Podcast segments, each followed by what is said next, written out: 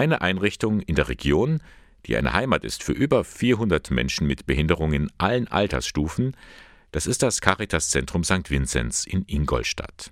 Es gibt Kindergärten und Schule, Tagesstätten, Wohnheime und die offene Behindertenarbeit, um mal einige Bereiche zu nennen.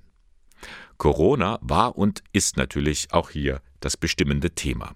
Bisher ist man da aber ganz gut durch die Pandemie gekommen, im Vergleich etwa zu Seniorenheimen, meint der Einrichtungsleiter Heinz Liebhardt. Wir hatten schon den einen oder anderen äh, positiven Fall. Wir hatten auch äh, die eine oder andere Quarantäne, die das Gesundheitsamt verhängen musste, vor allem in den stationären Bereichen. Aber in Relation zur Anzahl der Menschen, die wir betreuen und der Menschen, die hier arbeiten, hält es sich eigentlich ganz, ganz gut im Rahmen. Das liegt auch am Hygienekonzept. Davon hat sich das Landesamt für Gesundheit und Lebensmittel überzeugt. Das hat sich nämlich die Wohngruppe St. Anna näher angeschaut. Und am Ende haben wir tatsächlich ein ganz positives Feedback bekommen, dass wir sehr gut aufgestellt sind, dass wir die Maßnahmen sehr gut gemanagt haben, durch Schleusen, die aufgebaut worden sind, durch unsere Haustechnik, das konsequente und disziplinierte Verhalten unserer Mitarbeiter und Mitarbeiterinnen. Und da waren wirklich alle sehr, sehr froh. Und die eine oder andere Freudenträne konnte man sich an der Stelle tatsächlich nicht verkneifen.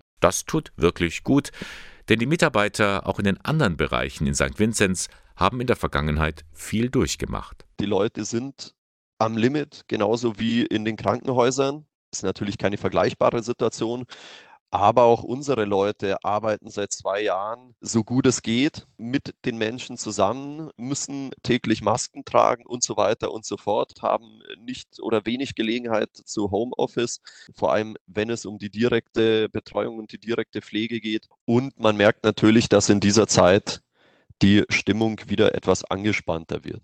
Hinter all dem steht die permanente Sorge um das Wohl der Menschen mit Behinderung. Und darum stellt Heinz Liepert zum Internationalen Tag der Menschen mit Behinderung auch Forderungen auf.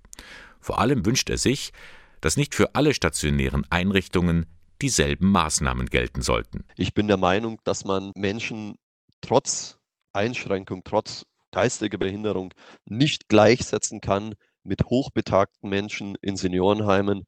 Die Lebenssituation ist eine komplett andere. Wir haben junge Menschen in unserem Erwachsenenwohnheim, die außer der geistigen Einschränkung keinerlei körperliche Einschränkungen haben, keinerlei Vorerkrankungen haben. Meines Erachtens kann man nicht alle Menschen im stationären Bereich, ob sie alt sind, ob sie jung sind, in eine Schublade werfen. Eine weitere Forderung, die Politik sollte das digitale Angebot für Menschen mit Behinderung verbessern und geeignete Plattformen schaffen.